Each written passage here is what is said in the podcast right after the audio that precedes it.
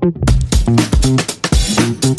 Ну что же, мои дорогие, продолжаем неделю ненапрягающего зрелища. После фильма «Тор. Любовь и гром», о котором я уже делал выпуск и говорил о нем в прошлом выпуске, подсказка появилась в правом верхнем углу, сегодня поговорим о фильме аж 2009 года выпуска. Да, тогда выходили хорошие фильмы, но его я почему-то пропустил. Фильм называется «Дикая штучка» или «Дикая мишень», если в оригинальном переводе. Итак, не забываем подписываться на канал, прожимать колокольчик, я еще все-таки слежу за вами, а то втихаря смотрите и не подписывайтесь. В общем, как обычно, без спойлеров расскажу о впечатлениях от просмотра этого фильма «Страна Великобритания, Франция», жанр боевик, комедия, криминал, слоган «Мы всегда Играем с судьбой. В главных ролях Билл Най, Эмили Блант, Руперт Грин и Мартин Фриман. Киллер в порыве эмоций пожалел свою жертву и решил ее защитить, а она обещала ему за это заплатить. Но нет, не подумайте, это я не о шедевральном фильме «Леон». И главные действующие лица. Виктор, наемный убийца из династии киллеров, достигший вершин в своей профессии. Несмотря на это, Виктору так хочется семейного счастья, но личная жизнь у него никак не хочет складываться. Неожиданно он влюбляется в талантливую аферистку Роуз, которую должен был убрать, выполняя очередное задание. Встреча Виктора и Роуз произошла при неблагоприятных обстоятельствах, но по характеру же они лед и пламя, она взбалмошная, экспрессивная и обаятельная аферистка, которая нажила себе немало влиятельных врагов. Он холодный и немного чопорный киллер, который устал от своего профессионального долга. А по роду занятий они оба, ну скажем так, за чертой закона, чем не идеальная пара. И за таким вот союзом мне интересно было наблюдать весь фильм, который, кстати, получился увлекательным, динамичным, очень легко легко смотрящимся и местами даже забавным. А наличие английского, причем черного английского юмора, еще более скрасило созерцание этого фильма. В фильме соединены сдержанная, чопорная, утонченная Великобритания и яркая эмоциональная Франция в одном флаконе, как говорится. Что касается смыслов, то фильм получился абсолютно не напрягающий,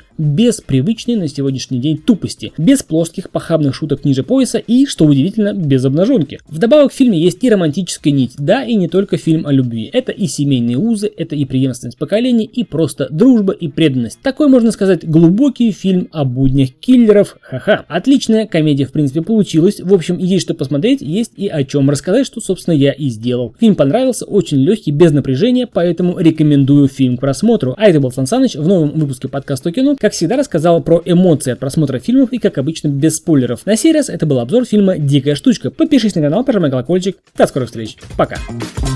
Thank